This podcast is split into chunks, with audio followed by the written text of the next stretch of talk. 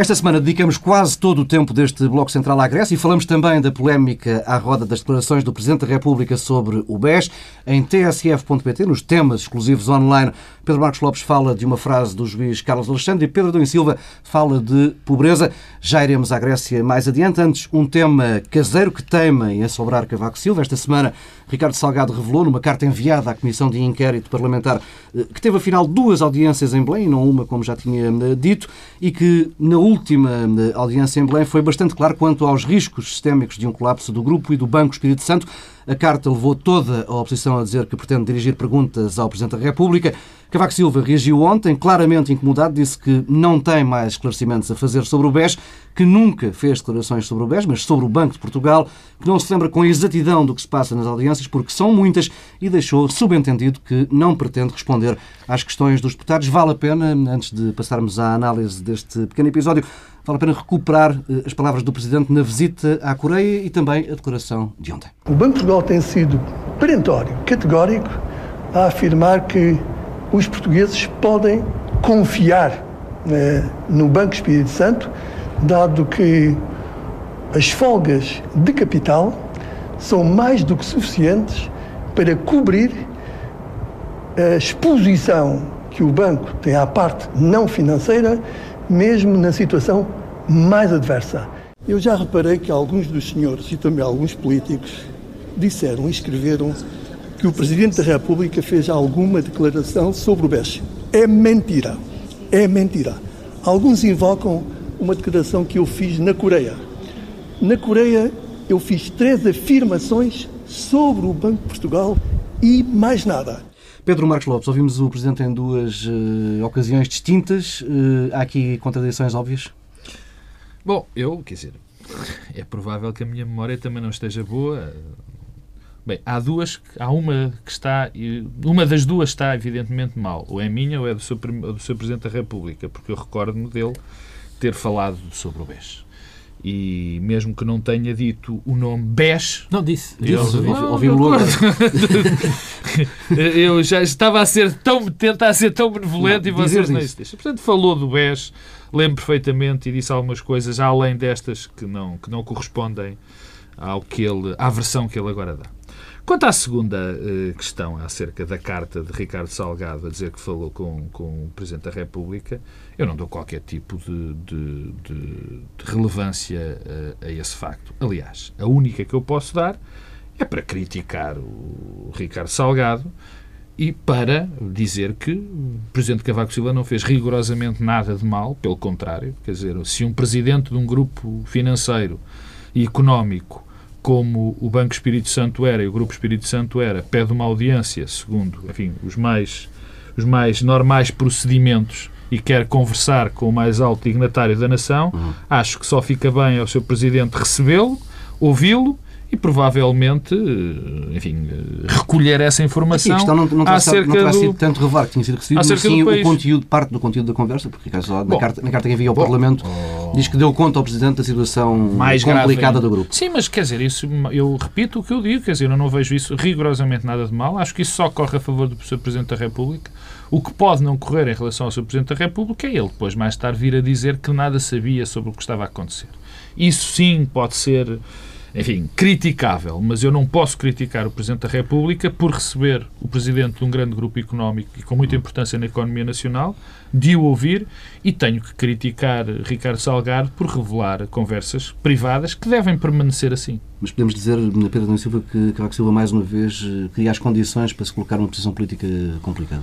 Sim, mas é, antes de lá eu queria então começar, é, é, um pouco pegando naquilo que o Pedro Marcos Lopes estava a dizer, é, eu, quer dizer, o entendimento que eu tenho das funções de Presidente da República, e julgo que o Presidente da República também tem, aliás, parte da declaração é, é exatamente a sublinhar isso, é exatamente o dever de receber e ouvir.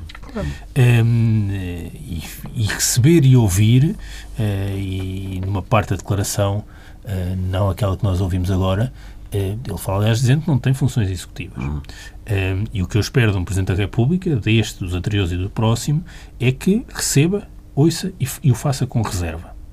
Um, e, portanto, não vejo eh, mal nenhum nisso. Uh, e sobre isto se tornar público ou no passado o Presidente ter feito declarações que podem contradizer eh, ter estado com um Presidente de um banco e de um grupo, Ricardo Salgado, eu sobre isso devo dizer que eh, o excesso de transparência eh, torna inviável o funcionamento das instituições e das sociedades.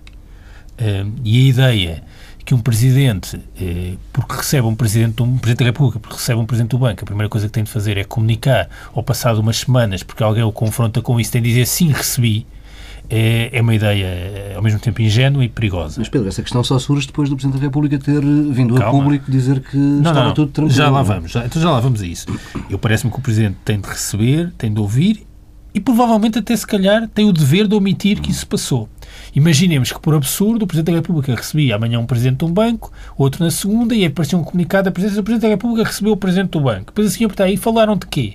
E o Presidente da República ou não dizia nada e então ia levantar suspeita, ou ia dizer a verdade e isso a verdade eh, era prejudicial. Até, no, até bem, então nos bancos em particular, porque a confiança é um ativo fundamental. Ainda em relação às sucessivas declarações do Presidente da República Cavaco Silva sobre isso, eu eh, recordo-me que o Presidente da República disse que só eh, tinha tido informação de fontes oficiais. Um, e isso foi lido como um, não tendo falado com o Ricardo Salgado. Agora, um Presidente do banco é uma fonte oficial. Sim. E parece-me que o Presidente da República o que estava a dizer é que não recebeu informação, como os jornais receberam, um, e por aí dentro. Isso é informação de fontes não oficiais. Agora, um Presidente da República receber informação de um Presidente do Banco continua a ser uma fonte oficial eh, e eu julgo que o Presidente da República estava, estava e está suficientemente protegido um, eh, com essa declaração. E o protegido não é Cavaco Silva, vamos lá ver se nos entendemos, é mesmo a instituição Presidente da República, uhum. eh, que tem de ser preservada desta eh, tentação que agora parece estar a, a, virar moda de que tudo deve ser transparente. Aliás, vamos falar da Grécia daqui a pouco, a ideia dos Conselhos de Ministros transparentes. Transparente. Isso é totalmente absurdo, não é? Dito isto, há duas coisas que eu gostava de dizer em relação a esta declaração de, do Presidente da República. Uma coisa que eu da mesma forma que defendo o dever de reserva do Presidente da República e o dever de tudo o que o Presidente da República faz, nem tudo tem de ser público, conhecido, transparente, o que não aceito é o recurso a argumentos da autoridade, que é o que o Presidente da República fez hoje eh, nesta declaração, na, na versão eh, integral. Conversa de remeter para o site, os senhores jornalistas isto e aquilo. Bom, não é verdade, isso é um argumento da autoridade eh, e nós precisamos, aliás, sempre de muita pedagogia. Um, e, finalmente, terceira, terceiro aspecto. Um, eu confesso que a primeira vez que vi esta declaração do Presidente da República vi numa televisão sem som. Um, e, e, depois é que eu vi o som. Sim. E o som é muito melhor que a imagem.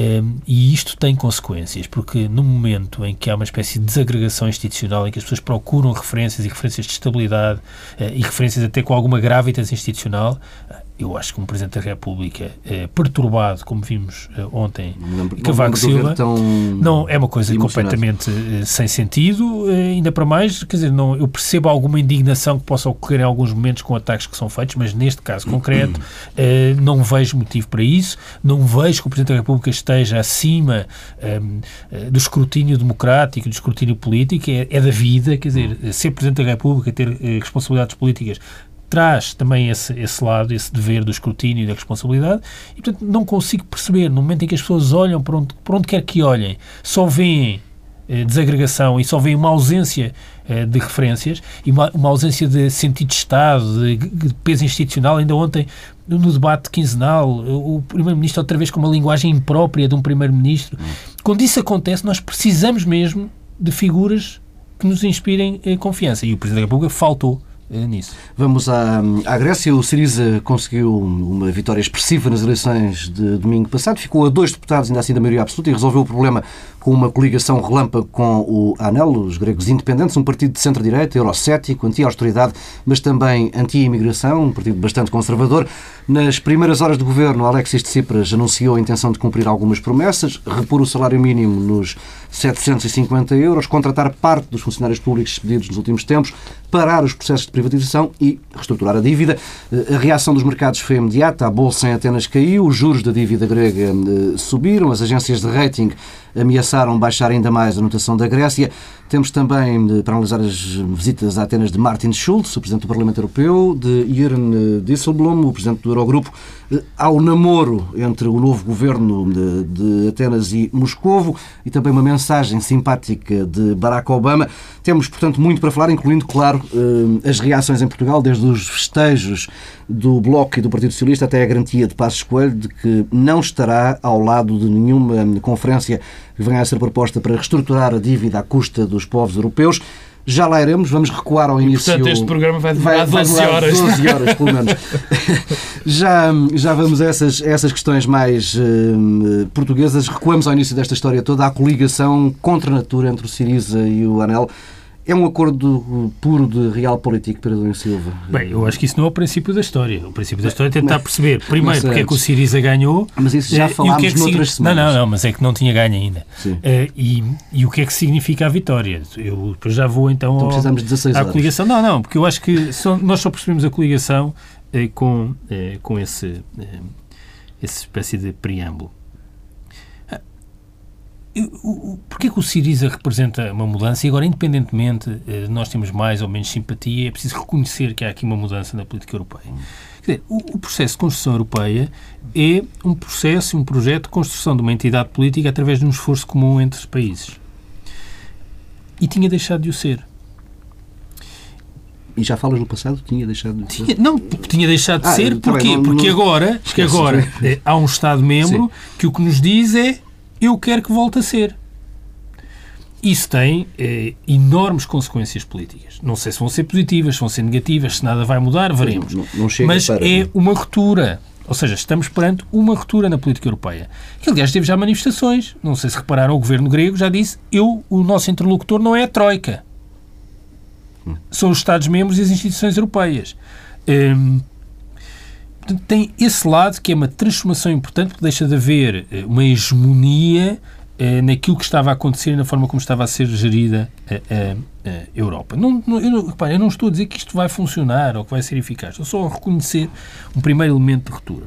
Segundo, eh, muito importante a meu ver, é que Alguns também profundamente negativos, os elementos sim, de ruptura. Sim, claro, mas eu não.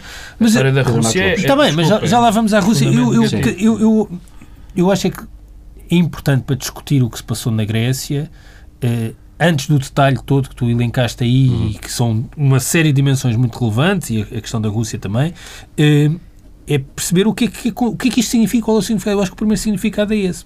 O segundo é, é, é isso uma coisa que eu acho positiva, que é a possibilidade democrática eh, de exercício de soberania que é um país dizer, através do voto, através da soberania do voto, que quer recuperar a dignidade. O que tem uma outra coisa, que é uma leitura política que eu faço, que a meu ver positiva, é que do ponto de vista político e social não é eh, possível eh, arrasar um país, destruir um país, que é aquilo que se passou eh, na Grécia. e não é possível que isso aconteça sem que as instituições europeias percebam o que está a acontecer um, e as consequências políticas do que estava a acontecer na Grécia. Ah, a Grécia, o produto grego, caiu mais do que aconteceu durante a Grande Depressão nos Estados Unidos. Isto é, é bem o sinal do que é que estava a acontecer e como é que é possível um, as pessoas negarem esta evidência e isso é a explicação porque o Siriza ganhou. O Siriza e qualquer partido um, fora do sistema, radical, como quisermos chamar, ganhará sempre eleições se eh, as sociedades não forem capazes de gerar níveis de bem-estar hum. eh, suficientes para reforçar as classes médias. Vamos à coligação. Deixa, a deixa... coligação é uma coisa. Eu acho que a coligação, a coligação é uma coisa é, é muito relevante, mas é uma coisa que está muito posterior disto tudo. Não, não, eu acho tanto. Por acaso, é, eu, eu, eu, eu já vou a esta parte Pedro sobre qual foi a razão da vitória, qual é a minha opinião sobre a vitória do Siriza, mas eu não me importo nada de começar nada, não me importo começar pela questão da coligação e desta uh, espécie de, de, coligação aparentemente contra a natura. Uhum. O que é que une neste momento o Siriza? Um ponto apenas. Não é? Não, são mais do que um, mas há um que é fundamental. Contra os outros não há sequer acordo. Não, que é, há um que é fundamental. E é o que está em causa em mais eleições do que as pessoas pensam uh, na Europa. Tem a ver com o nacionalismo. vamos, vamos tentar exprimir melhor com os interesses do país, de um determinado país. Porque o projeto europeu partia deste princípio básico. Vamos construir uma comunidade. E quando eh, nós nos reunimos em comunidade, ou os países se reúnem em comunidade, pensam num, num, num interesse comum. No interesse comum. É fundamental que esse interesse comum, é isso que move uma comunidade, são os interesses comuns, os valores dessa comunidade. Ora bem, o que nós soubemos, o que nós presenciamos, o que nós vivemos e ainda vivemos, é que a dada altura houve uma ruptura nesse pensamento da comunidade. Ou seja, a dada altura a política europeia deixou de ser feita eh, por, por muitas razões, por muitas razões, e eu agora não as vou, não, não, não quero fazer o, o elenco dessas razões, deixou de ser em função da solidariedade da Europa, de um conjunto de valores da Europa e começou a ser feita em função do interesse de dois ou três países.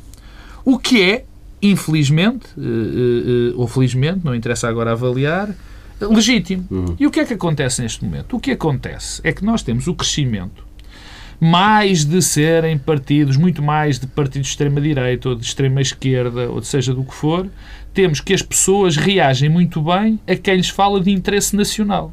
De interesse nacional, de interesse do país, de interesse da sua comunidade. E este foi, provavelmente, a primeira brecha que existiu na nossa, na, na, no projeto europeu.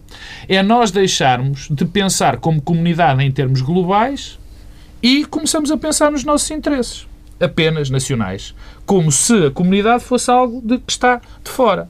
E, no fundo, é isso que une o Siriza a este partido de, tem que se dizer, de extrema-direita. Como pode acontecer, como se pode acontecer noutros países, pelas mesmas razões, provavelmente. Outro dia falei aqui e poderia voltar a falar da Frente Nacional. Esse é que é o que as pessoas identificam como o interesse nacional e, e votam, sobretudo, de encontro a isto. E é essa a razão desta coligação. Em relação ao que, ao, às razões da, da, da crise, uh, uh, que eu chamo crise, para mim é uma crise o Siriza ganhar umas eleições. Porque, quer dizer, convenhamos, não, não é um partido. Eu, a mim, custa-me dizer que gostei que o Siriza ganhasse as eleições. Como também fiquei surpreendido que a doutora Manuela Ferreira Leite quase que tivesse batido palmas à vitória das eleições. Mas, doutora, eu não fiquei nada surpreendido. A doutora, acho a doutora Manela coerente, Ferreira Leite... A doutora, acho absolutamente coerente não, com eu sei, a doutora Manela Ferreira Leite, por exemplo, o doutor Magão Félix, assinaram um documento que o novo Ministro das Finanças... O primeiro subscritor estrangeiro. Que o Ministro das Finanças grego uh, assinou. Quer dizer, bom... Mas, mas deixa, a Grécia foi levada de facto a um extremo. Isto é a história do pêndulo. Quer dizer, quando mais nós puxamos de um pêndulo para um lado, arriscamos é que ele vá muito para o outro. Por sorte, até, não está a ir muito para o outro. Já lá vamos às medidas. Portanto, há aqui uma, uma moderação do Siriza, uma espécie de moderação do Siriza, que eu até nem estava muito à espera. Porque eu pensei que as coisas fossem muito mais violentas. Muito mais violentas. Porque repara, porque o que se passou na, o que se passou na Grécia. Dizer, ainda ontem oh, o Ministro, o ministro das Finanças grego diz que acabou acabar as conversas sim, com a Troika. Isso, não, mas olha, não, desculpa. Não oh, querem extensão oh, Paulo, do Paulo, programa. Por isso, a partir Paulo, de março, Paulo, a Grécia sim. não tem. Oh, Paulo, permite-me. Há uma coisa que eu Há não vou mais tentar. radical do que isto. Oh, Paulo, não, não. Pois, é uma coisa que eu vou tentar não fazer. É porque nós estamos a uma semana. É muito cedo para saber o que é que se vai passar de facto. É muito cedo para fazer análises de qual vai ser, de facto, a prossecução da, da, da política eh, grega e das respostas que... o que temos pela frente, não é? Claro, mas eu acho muito cedo, acho isto muito em cima do acontecimento. Mas há só duas coisas que eu queria dizer em relação a isto. A primeira tem a ver com o seguinte. O plano que foi apresentado à Grécia e que foi implementado à Grécia, que foi distinto do nosso, eu lembro na altura de se ter dito, e disse com razão, que se tinha aprendido qualquer coisa com o da Grécia e o nosso era mais calmo. Vocês lembram-se disso, como eu. Bom, o que aconteceu na Grécia não teve a ver com uma política económica. Foi um projeto de tratar mal quem se tinha portado mal. E é verdade, os gregos tinham-se portado mal. Quer dizer, mas aquilo foi uma punição. Como é, como é objetivo neste momento? Essa punição resultou numa coisa muito simples. A economia grega e o país e as principais instituições colapsaram. Portanto, não foi um plano económico. Bem, porque se fosse plano económico, tinha sido o maior fracasso da história. Segundo ponto, e com este termino. Eu custa-me ouvir uh, dizer que as medidas que o Siriza está a tomar e que o plano que o Siriza uh, tinha proposto era um plano radical. Porque eu sei quem é que são os radicais nesta história toda. Eu sei quem são os radicais nesta história toda. E por incrível que pareça. Já quase só resta um radical na Europa, que é o Primeiro-Ministro português. Uh, e por incrível que pareça, o maior, os radicais aqui não foram os homens do Siriza. Aliás, os grandes radicais aqui foram quem implementou políticas que já se viram que não resultaram e que estão a destruir, eu já disse aqui isto aqui milhares de vezes, e que estão a destruir e têm o potencial de destruir o próprio projeto europeu hum. e ter consequências muito mais poderosas e muito mais perigosas do que a destruição do, do projeto europeu. Como também aqui digo e volto a reforçar, que isto uh, uh, pode ser, por exemplo, pode ser, estou convencido que tem um enorme potencial de ser uma espécie de um revigoramento para a direita, para a esquerda. De se revigorar e arranjar finalmente um discurso anticrise, um discurso alternativo às políticas europeias, que não o teve. E é, levanta uma grande questão ao centro-direita. Porque o centro-direita, em alguns locais, como por exemplo em Portugal, deixou-se aprisionar por um discurso que nunca foi o seu. Nunca foi o seu nem aqui, nem na maior parte do resto da Europa. Houve um tomar, quer dizer, foi tomada uma linha que nunca foi. Portanto, isto levanta muitas questões que já vamos analisar mais à frente. Mas o que eu quero claro é isto. Os radicais, por incrível que pareça, não foram os homens do Siriza. Pedro Silva, hum, começar como o Siriza começou, como Alexis Tsipras começou, com o anúncio de medidas que tem... Eu tinha coligação. Ah, quero, quero, disse que queria falar da coligação. então, eu fala, é fala da coligação sobre a coligação, duas coisas. A primeira é eh, a nação é mesmo eh, um último reduto de proteção. Uh, e no momento de profunda crise é Também natural que as pessoas regressem à nação. Uh, e, portanto, é uma reserva de soberania. Eh, nós podemos ser soberanistas sem ser nacionalistas, mas é evidente que em contextos destes é, as coisas confundem-se. Portanto, a coligação tem essa explicação. Veremos Segunda coisa. Tempos, qual é o, segunda dimensão. prática para exercer essa soberania. Pois, já lá vamos. Já, mas já lá vamos. Não, eu acho que é preciso, nós temos mesmo de separar muito bem os planos, São porque senão. Eh, a coligação com o partido de, de direita. Eh, eu, eu devo dizer que o qualificativo radical, tendo em conta o que se passa em Portugal, quer dizer, temos de ter muita moderação na utilização do qualificativo radical. O único membro, de, único chefe de governo que eu via ter uma reação radical à vitória do Siriza foi o português. E, portanto, cuidado com o radical. Radical é Pedro Passos Coelho. Quer dizer, comparado com Pedro Passos Coelho, todos os outros são moderados, devo dizer. Bom, o que é que eu suspeito, é uma intuição mais do que uma certeza, há uma parte da agenda política grega que nós desconhecemos, que é a política doméstica. A, a política doméstica e aqui também uma dimensão de, hum, de ruptura. Nós não sabemos nada sobre o que é que o Siriza pretende fazer na educação, na saúde, eh, na imigração. Sabemos muito pouco. Fixámos-nos no tema da dívida hum, e das políticas orçamentais. Uhum. E há uma coisa que eu também suspeito. Hum, o Siriza, aliás, ao contrário, por exemplo, do Podemos, coisa que, aliás, já se sentiu esta semana, até pela sucessão de declarações, quer do Ministro dos Estrangeiros, quer do, do responsável pelas relações com a Europa, quer do, do Ministro das Finanças Varoufakis, e quer de Tsipras, até na carta aos alemães, que é muito uhum. interessante, são uh, políticos mais realistas do que nós podemos pensar. E, portanto, abrir muitas frentes de uh, ruptura seria certamente um enorme erro. E, portanto, eu suspeito que fazer uma coligação com um partido nacionalista de direita que garante e preserva as boas relações com o exército, nunca esquecer. A Grécia é dos países que mais gasta em porcentagem do PIB com defesa. Com e o exército. Um dos grandes fornecedores é a tem, Alemanha. Que tem a questão eh, com a Turquia, eh, Chipre eh, e com a Igreja Ortodoxa, imagino que seja importante. Seria um erro era abrir a frente de luta com a Europa e ao mesmo tempo estar a abrir com a Igreja Ortodoxa e com, e com o Exército. Uhum. E a coligação pode proteger nisso. Não por acaso, o único ministro do partido com o qual o Siriza se coligou Defesa. é o Ministro da Defesa. Bem, isto tem também riscos. A história está cheia de exemplos de coligações deste género contra a natura, em que a defesa é entregue à facção direita para proteger e depois o que temos é golpes com essa facção. E exemplos, não é propriamente não, calma. Exemplo, é... Quer dizer, não quero estar a dizer... Há aqui um exemplo histórico com ressonância que é Salvador Allende e Pinochet. O Ministro da Defesa era Pinochet. Um, em quem Salvador Allende um, confiava. Mas isto só para encerrar uh, o tema da coligação. Portanto, não acho a coligação assim uma coisa tão estranha, uh, é um pouco contraintuitiva, mas tem uma racionalidade Sim. própria. Agora, se me perguntas, tenho simpatia com a agenda daquele... Claro que não tenho. Não é isso que está em causa. E a questão de, Deixas-me ir à questão russa. Deixas-me a questão Não, a questão russa, a questão russa, sim, a questão russa é outra, quer dizer, tem a ver um pouco não, com mas isso. tem, quer dizer, sim, mas, mas deixa-me ir aproveitando o facto de ter falado da questão russa. Uh, uh, o Pedro já falou de que, que há aqui a, que a Grécia tem a maior percentagem de gastos militares em função do PIB do espaço europeu e, curiosamente, um dos maiores fornecedores, o maior fornecedor de material bélico para, para a Grécia é a Alemanha. A Alemanha e, e, também nós sabemos que um dos grandes produtores de material bélico, se não o, maior produtor, o segundo maior produtor de material bélico do mundo, é a Rússia. É a Rússia. E que a segunda, a primeira reunião que existiu foi com, com, com a Rússia. Não, mas há aqui... promessas de financiamento. Sim, mas isso é o menos. Isto são, enfim, é, é só lembranças. Mas há aqui um tema, que é a questão da Ucrânia, não é?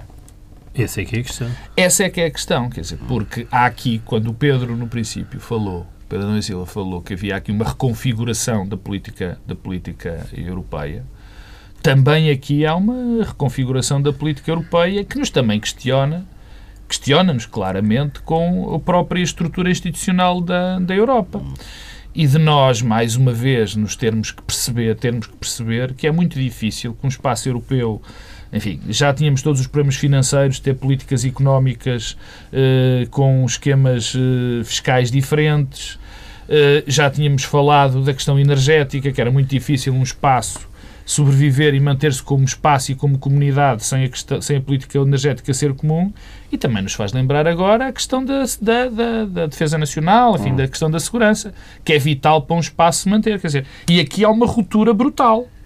Aqui há uma ruptura brutal. Quer dizer, se de repente existir um país dentro da comunidade que alinha pelas posições russas no conflito da Ucrânia. Mas não é isso. Quando, não, então, não, não, então estamos completamente a falar de coisas diferentes quando não, da Ucrânia. Não, tu ainda não, não, eu só eu puxei, eu puxei a Rússia. Não, mas não é a Ucrânia, mas quando eu disse quando eu disse Ucrânia não era isso que eu não, queria dizer, porque mas... a questão com a Ucrânia é uma outra, Sim, que de é acordo. a perda eh, de influência ou até de tutela da Rússia na Ucrânia obriga a Rússia a procurar naquela zona ah, mas o meu ângulo é diferente. outras é diferente. Uh, outros outros portos, desde logo. Hum. Uh, uh, e isso torna, quer dizer, há aqui uma convergência de interesses, eh, interesses até contraditórios, mas que pode aproximar a Rússia da Grécia. A Rússia precisa de alternativas à Ucrânia eh, e a Grécia precisa de ter eh, elementos de chantagem negocial, vamos falar claro, junto à União Europeia do ponto de vista do financiamento. Mas isso é sempre uma ruptura em termos de política. Não, eu sei, mas a questão, mas eu não estava a pensar nas sanções, estava a pensar nos interesses da Rússia. É, é, mas é as sanções são fruto de mudanças de política, como é evidente. E o, o, o que, o que o que me parece também que pode estar a acontecer é que um Estado soberano utiliza todos os recursos possíveis para reforçar a sua capacidade negocial. Eh, e a aproximação à Rússia e sugerir que podemos ter aqui uma alternativa de financiamento é apenas isso. O tema das sanções. Houve aqui um pequeno incidente esta semana um, ehm, e, e, que é curioso porque a forma como foi explicado e esclarecido dá-nos um indicador sobre o funcionamento do novo governo uh, grego. Porque uh, foi dito que havia unanimidade, que já não havia unanimidade nas sanções, antes tinha sido dito que havia unanimidade nas sanções à Rússia. Um, ehm, e aparentemente o que se terá passado é que eh, o novo governo ficou surpreendido porque tinha acabado de tomar posse e a União Europeia comunicou uma unanimidade na qual não tinham sido ouvidos e consultados. Eh, e quem é que disse isto? Quem é que contou essa história? O Ministro das Finanças, Varoufakis. Eh, e, portanto, eh, isto, eu acho que há aqui alguma, também pode haver alguma ingenuidade neste protagonista que vai ter uma enorme centralidade, uhum. porque é bem provável que as relações do Siriza com a Rússia sejam mais profundas eh, do que aquelas que, se há, por exemplo, Varoufakis, que tem um, algum, se calhar, mais otimismo em relação à relação privilegiada com a Europa eh, e Ocidental. na Universidade do Texas? Posso é? achar. E isso mostra que podemos ter tensões internas que nós não conseguimos nem perceber nem antecipar. Mas há uma coisa que eu quero que fique claro, dizer, e esse é o tema que mais me interessava. Tudo o resto é, é, é digamos, quase, não é? Mas, enfim, a falta de melhor palavra, fé de verro. O que é fundamental é perceber que também aqui há uma. pode haver uma ruptura brutal daquilo que é a construção de uma comunidade. Quer dizer, quando, em termos de política internacional e, e de, de, temas tão importantes como a questão da, da, da, da Ucrânia e até o que pode vir aí da questão energética, É, é, são mas isso brutais. a Alemanha já votou contra a posição dos outros países da União Europeia quando foi um, um bombardeamento da Líbia. Portanto. Bem, temos de, temos de nos adiantar. Digamos que não é bem a mesma coisa. Pedro, eh, há quem tenha dito a frase o que não pode ser pago não vai ser pago e que há vários cenários em cima da mesa, uma redução de 50% do, ou seja, um perdão de 50% de dívida, uma redução de 50% das exigências da, da consolidação orçamental, eh, isto a troco de reformas estruturais mais, mais profundas na Grécia. Que caminhos eh, pode seguir esta negociação agora? Bem, Está muito extremada dos certo. lados, não é? Não acho que esteja muito extremada. Isso é, dizer, não, Estamos habituados a, não, não, a um nível de. Pois, de, não continuemos a reproduzir uh, um preconceito sobre aquilo que está a acontecer. É, acho que a lição desta semana é que não está tão extremada como nos querem fazer crer. Repara, o que é que nós tivemos até aqui, porque é que as consequências vão bem para além da Grécia? Eh, e é o maior desafio uh, à política europeia hum. e à forma como a, a crise da dívida soberana tem sido gerida. Até aqui, havia um pensamento hegemónico nos governos, talvez com exceção uh, do irlandês e recentemente do italiano, que a dívida tem de ser gerida com austeridade e a política orçamental não deve ser uh, um instrumento para a promoção do crescimento. E que com reformas estruturais tudo se resolve. O que é que temos agora? Temos no seio uh, e no epicentro da crise a ideia de que a cura tem sido pior que a doença e os custos humanitários são brutais e os custos políticos também, porque fragmenta-se o sistema eh, partidário. Ora, isto muda a discussão. E o que é que pode acontecer? Bem, a primeira coisa é fim da coerência nas respostas europeias. Deixou de haver uma resposta partilhada. Eh, e o que é que a Grécia pede? E eu aí é que acho que o radicalismo já foi desaparecendo. A Grécia pede uma oportunidade para ter, eh, para diminuir os custos com a dívida na sua política orçamental. Repara, os custos com a dívida. É que já começou a aparecer isto. Já é uma coisa diferente de eh, reestruturar. Custos com dívida pode ser juros e maturidades. Eh, e, por outro lado, que eh, é preciso deixar o país respirar e ter uma política orçamental que permita o crescimento. Aliás, Varoufakis falou várias vezes esta semana de New Deal e eu julgo que na carta de Tsipras aos alemães isso também aparece a expressão. Mas as condições dos empréstimos à Grécia neste momento estão tão esmagadas que a margem negocial para, para conseguir melhores condições é muito, Bom, muito reduzida. Não é? é? o que eu acho, e vi uma declaração, por exemplo, novamente de Varoufakis eh, ao New York Times, em que ele dizia, bom, isto não é uma, uma situação de sim ou não, é, or take it or leave it. Não. É mesmo uma negociação. Eu acho que isso é muito importante. Estamos a falar de negociação. Hum. E a negociação pode implicar pequenas cedências. Eh, e eu devo dizer que eh, o Siriza, aliás, precisa se criar de uma pequena vitória agora para explicar todas as derrotas que possa ter para a frente. Qual é o risco que eu vejo agora aqui entre Portugal? Eh, é entrarmos num registro de pequenas cedências bilaterais. Hum. A ideia de que podemos salvar um país em articulação bilateral, por exemplo, com a Alemanha. E eu essa já é vi alguns sinais. já vi alguns sinais, já vi alguns sinais disso. E devo dizer. Mas essa sempre foi a estratégia. Eh, devo dizer que isso preocupa muito, porque sei bem eh, que eh, o governo português aceitará sempre tudo, mas os outros países não vão aceitar. Hum. E estaremos a dar um péssimo passo para a fragmentação política da União Europeia. Mais um.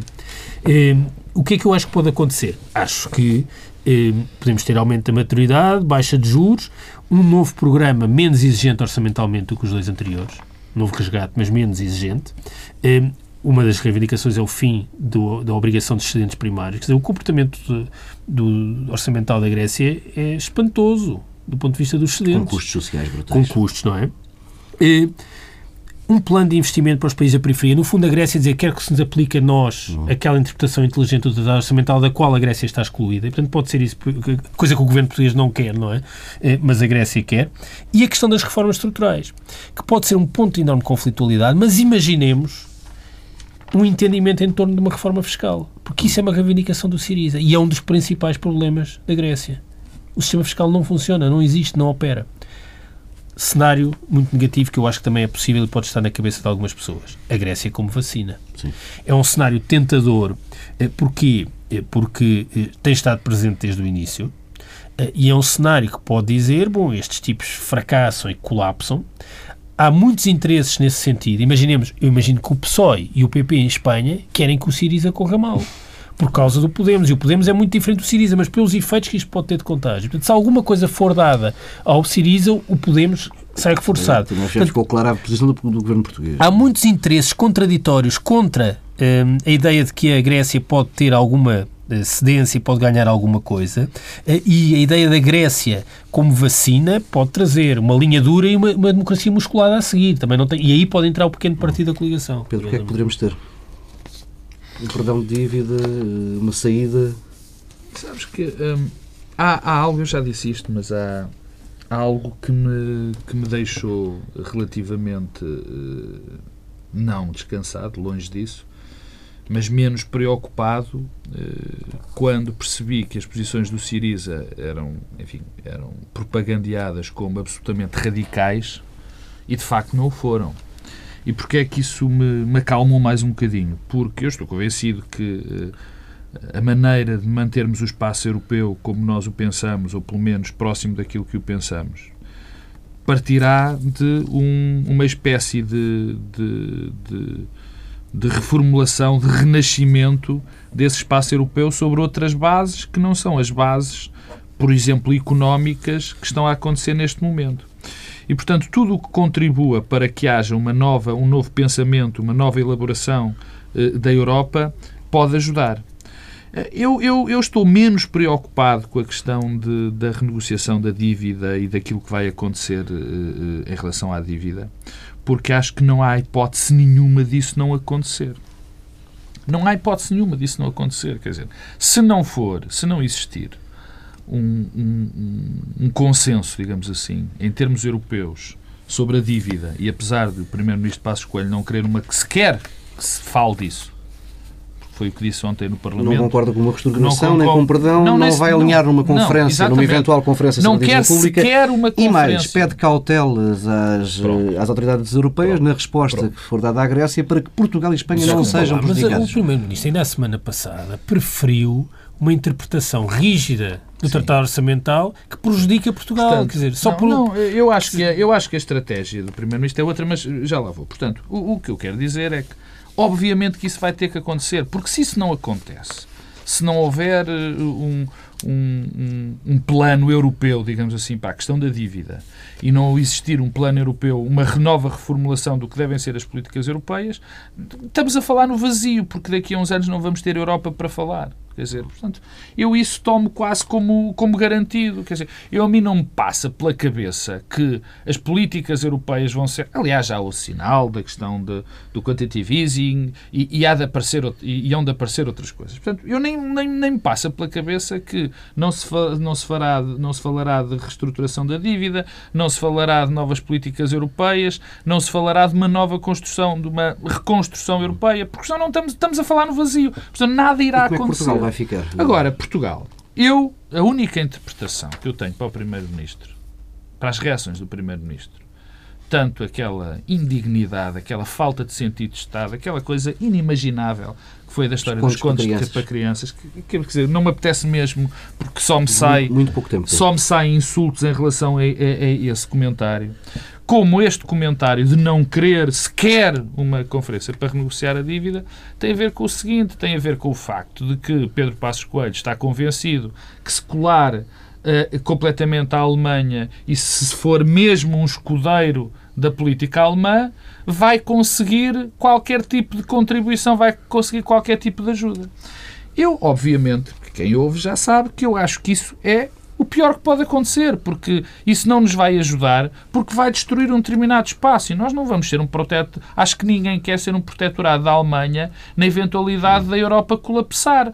Portanto, eu acho, eu acho que isso nem faz. Agora, em termos políticos internos, por exemplo, eh, eh, isto tem, eh, por outro lado, melhor, isto tem várias consequências. Várias consequências.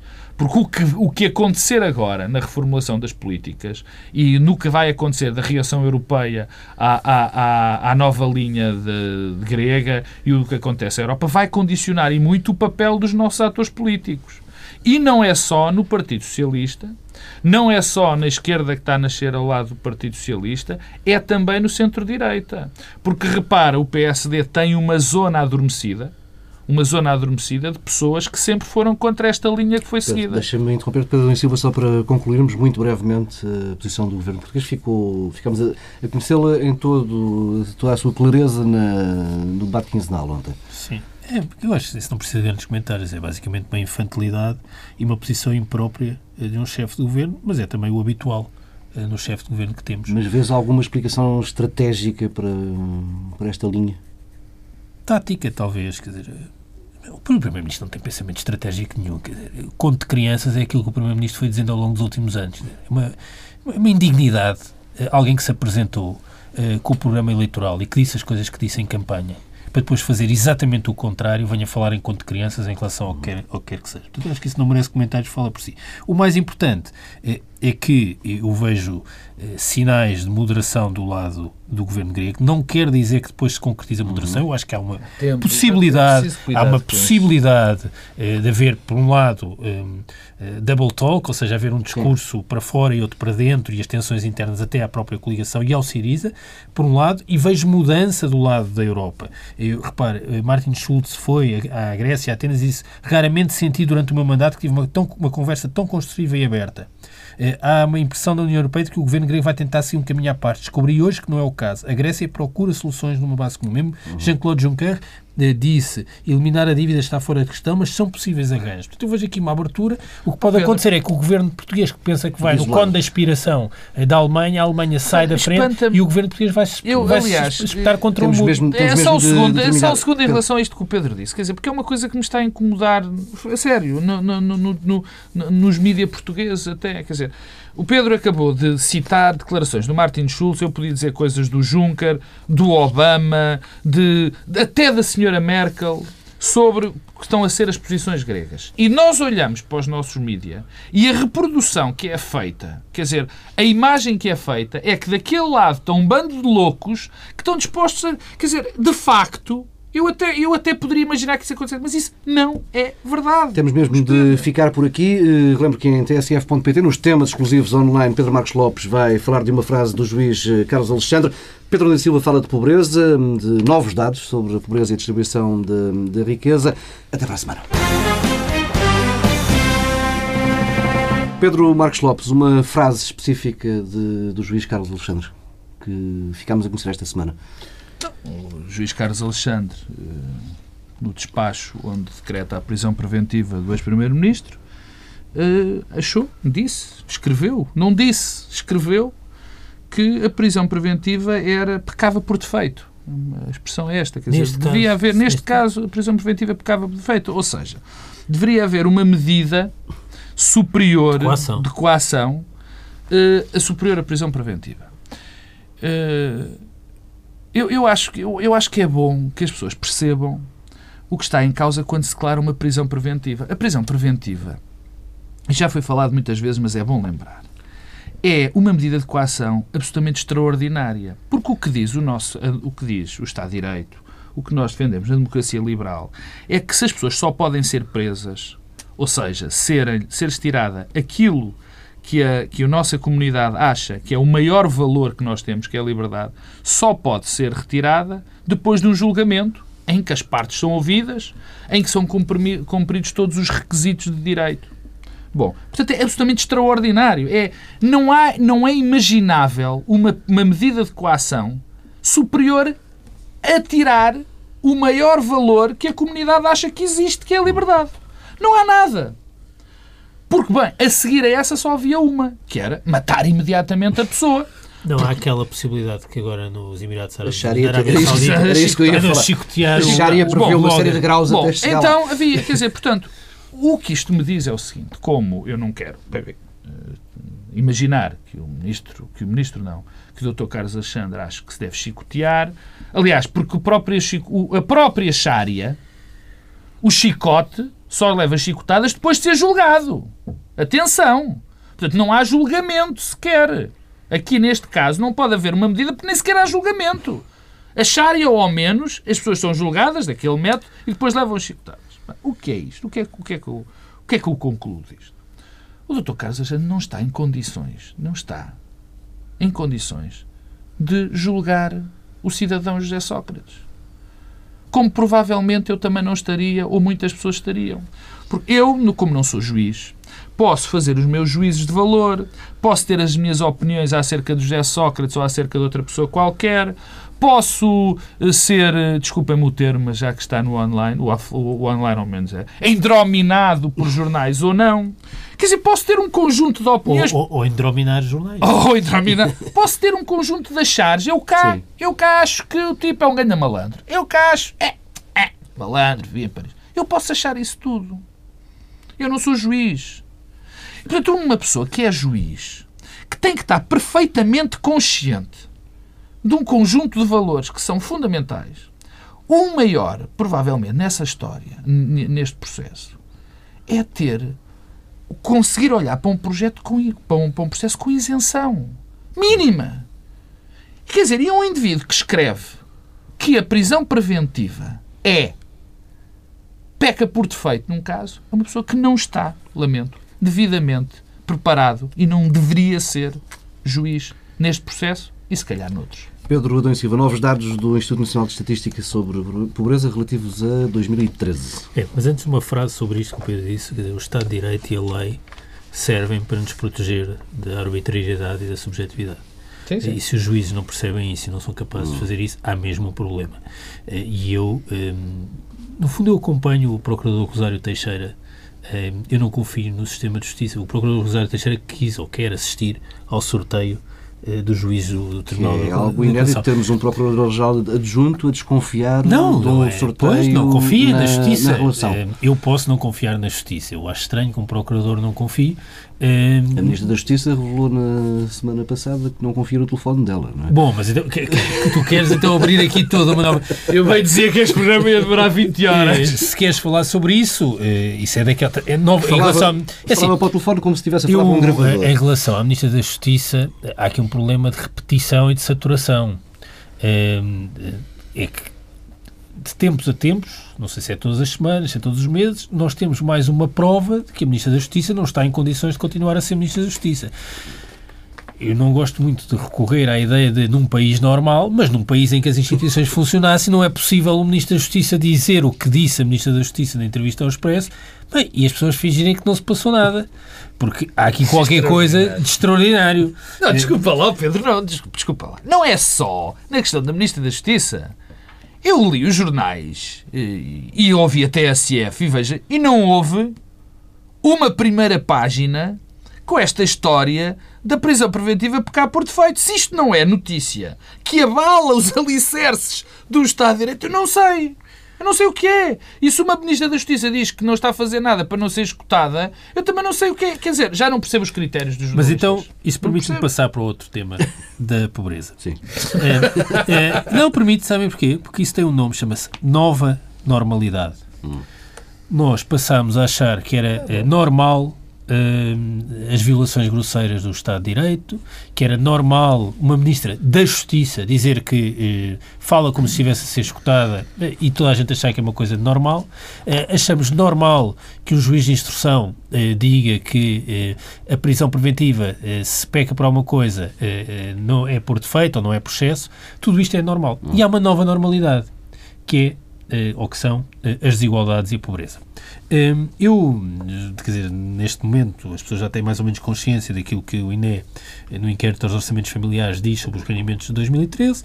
Eh, a pobreza eh, aumenta, a severidade da pobreza aumenta, eh, a pobreza ancorada uh, entre 2013 e 2009 uh, faz com que haja neste momento cerca de mais 900 mil pobres do que existiam uh, quatro anos antes, é a preços constantes, é uma inversão, é inversão de ciclo, de ciclo o discurso do mexilhão é falso, as desigualdades aumentaram, tudo isso é verdade, mas há uma coisa que eu queria mesmo chamar a atenção e que tem a ver com a nova normalidade. E é uma coisa que eu não aceito um, e, e, se nós perdemos essa capacidade de aceitar isso como normal, há qualquer coisa de gravíssimo que se passa. E o que é que eu não aceito é que uma em cada quatro crianças em Portugal seja pobre.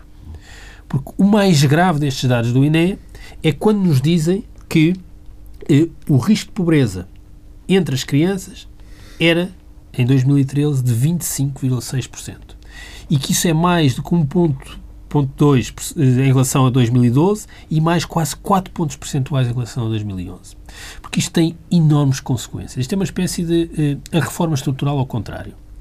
Uh, o que sabemos é que há um quarto das crianças portuguesas que não tem capacidade e não preenche os requisitos para cumprir aquilo que a Constituição prevê em relação ao acesso à educação, em relação aos cuidados de saúde e em relação à alimentação. E com isso estamos a hipotecar o futuro. Esta é que é a verdadeira reforma estrutural ao contrário. É que não há futuro coletivo com as crianças hoje a viverem abaixo da linha de pobreza. Isso não é sustentável. Que país vamos ter daqui a 20, 30, 40 anos com o que se passa hoje? E há aqui uma coisa agravante. Eh, e, aqui, aliás, com o paralelismo com a Grécia.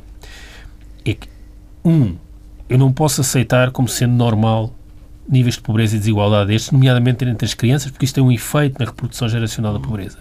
Mas há uma agravante e que é um pouco a história da Grécia. E quem não perceber isto não percebe o que se passou nas eleições da Grécia. É que uma coisa é as sociedades serem pobres, outra coisa é as sociedades empobrecerem rapidamente e de forma aguda. É completamente diferente. É do ponto de vista, depois é, é... Não, e a experiência a experiência individual de cada uma destas famílias, a experiência e as consequências políticas. Quer dizer, e, e, e o que se está a passar hoje não tem consequências apenas em 2013, em 2014, em 2015. Vai ter mesmo eh, um lastro eh, eh, para o futuro gravíssimo e choca-me esta nova normalidade nas suas várias manifestações e também nesta. Bem, não foram 12 horas, mas foi um programa longo. Até para a semana.